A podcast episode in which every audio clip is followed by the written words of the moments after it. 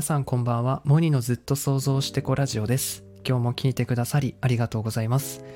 えー今日お話しするのは、大人こそ想像力を育むべきというお話です。この想像力を育むと聞くと、なんかこれからの子供たちへの教育のイメージみたいな感じがないですか？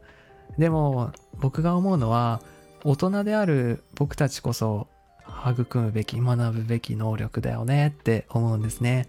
なんでかっていうと、えー想像はこの自分らしさを取り戻していくプロセスだと僕は思うからなんですよ。どういうことかっていうとこの想像って私はこう思うとか僕はこう感じるんだというものに従って進んでいくことだからなんですよ。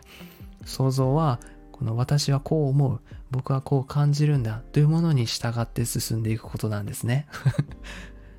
周りの意見と違ったとしてもこう少数派だったとしてもそれで仕事にしていくのは難しいと言われるこう道だったとしても俳優になりたいとかあとはこう日本じゃない海外で暮らしたいとか私はこうしたいと思っている。本当はこうできたらいいなみたいなのって小さくとも何かあると思うんですよ。で自分がそう思うからそうしたんだっていうその判断はねもう想像なんですよね。心から出た行動っていうのは。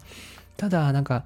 こうした方が将来役立ちそうだなとかこう自分の本当の気持ちがあるのにそれを我慢してこの何か未来の恐怖を回避するためにしてる選択っていうのは想像とはまたちょっと違うなとか思ったりもします。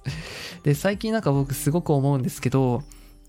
なんかこう自分軸で選ぶっていうかなんかやっぱり人生って選択肢がいっぱいいっぱいあると思うんですけどこう自分軸で選ぶかこう恐怖軸で選ぶかみたいななんか例えば恋愛シミュレーションゲームみたいになんかいつも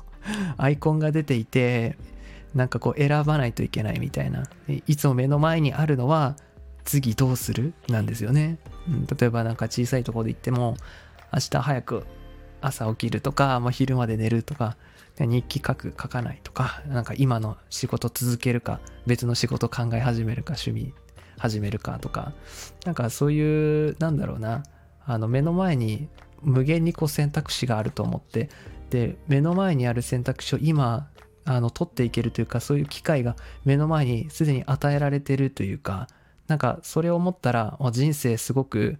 なんだろうな今からでも変えていけるんだなっていうこのなんだろう気づきがなんかすごくあるんですよ最近。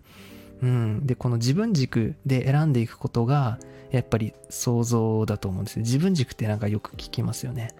なんかねそれってそれこそ本当想像っていうか自分がこう思うからっていうその感性に従っていくこと。なんか想像って聞くと絵描いたりするっていう印象あると思うんですけどもちろん絵も想像だと思うんですけどね。あのこういう気持ちを表したいみたいななんかそういうのを絵にするっていうのも一つ想像だしダンスとかも想像だし。でもなんか人生単位で言っても想像っていろいろあると思うんですよね。例えばなんかお洋服選ぶ時とかも、うん、この服だとまああんまりちょっと奇抜かもしれないけど可愛いと思うから私はあ赤い靴下を選びますみたいなとか、まあ、インテリアを選んでる時とかも僕はちょっと明るめのもう少し明るい照明がいいなみたいな。なんかそういう自分の直感とか好きに、えー反応してあげてちゃんと大切にしてそれを選ぶっていうこと自体がもう想像の始まっ想像のなんか中なんですよねもう。想像の最中なんですよ。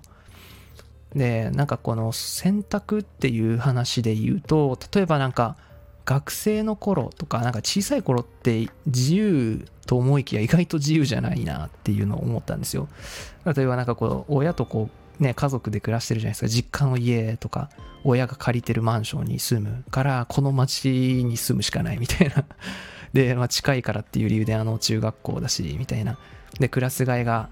ね勝手にされるし30人ぐらいのこの教室の中で友達を作らないといけないとか。まあ、部活とかもあるだろうけど、まあ、2、30種類ぐらいしかないこの中から選ばないといけない。うん。で、まあ、受験とか就職とかね、割とこう、決められたくくりの中から選ぶ必要があったのが、まあなんか学生の頃、小さい頃なんですよね。で、大人の、大人はね、こう自由だよ、選んでいいよ、この中からね。うん。って言うんですよね なんか本当に自由じゃないっていうかこの中からだったら何でもいいよみたいななんか選ぶの自由だよって言いながら最後もう縛ってるじゃないですかみたいなだけどなんか大人になった今こう別に所属してないといけない組織とか別になくて自分でこう選んで会社に入るとか、まあね、家の仕事を手伝うとか、まあなんか自分で何かをやり始める。まあそれこそ住む場所とかも自分で選べる。出会いを求めて旅行に行こうとしたりもできますよね。で、なんかこう大人になってからの方が自由度高いと思いませんか？この、すごいオープンワールドだなってなんかすごい思うんですよね うん。とはいえなんか子供の頃って割と何でも縛られずに楽しむために何かをできていたんですよね。粘土こねったり、忍者ごっこしたりしててね。うん。で、大人になって意外と自分が本当はこう選択肢無限で自由度高い人生が始まっているっていうのをね、忘れちゃうんですよね。なんかこう、そんな積極的に周りに合わせなくていいのになっていうのもなんか思ったりします。で大人になってからの方が知識があったり、まあ、実行力があったりとか、例えばお金を持ってたりもするから、本当になんか子供の頃よりもたくさん形にしていけることがあるなっていうか、ね、大人がね、やっぱり想像力っていうのを、この、なんだ、創造性っていうものを育むことが、なんだろうね、子供へもね、想像力を大切にしてあげられるようになると思うんですよ。で、大体なんか、子供の想像力とかのこの目を潰してしまうのは大人だったりするのでそんな大人たちがね想像力とかを大切に、えー、する人がこう増えてきたらきっとこの後に続いていく世代っていうんですかね子供たちもより想像力が育まれるでしょうって僕は思うんですねだから想像力っていうのは子供よりも大人がなんだろう育むべき磨くべきものだと僕は思うんですよ。はい。ということで、えー、今日は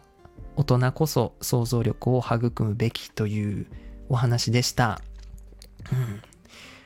ね、最近なんかノートってあるじゃないですか。ちっちゃいコラムみたいなブログ。ノートいいなってなんかすごい改めて思ってですね。なんかほんといろんな人がいますね。おすすめとか、あのー、見るんですけど、結構タイトルで興味あるやつ読んでみて、こう、まあ音声も好きなんですけど、文章のいいところってパラパラ読めるところなんですよね。こう開いてな、なんか流し見できるじゃないですか。えー、えみたいな。で、ああ、みたいな。で、なんか気になるとこだけ読めたりね。で、なんか何してる人なんやろうみたいな。いろいろこうリンク飛んでみて、おーみたいな。面白いみたいな。こう刺激を最近もらってますノートから。はい、これからも楽しみです。それでは最後まで聞いてくれてありがとう。モニのずっと想像してこラジオでした。バイバイ。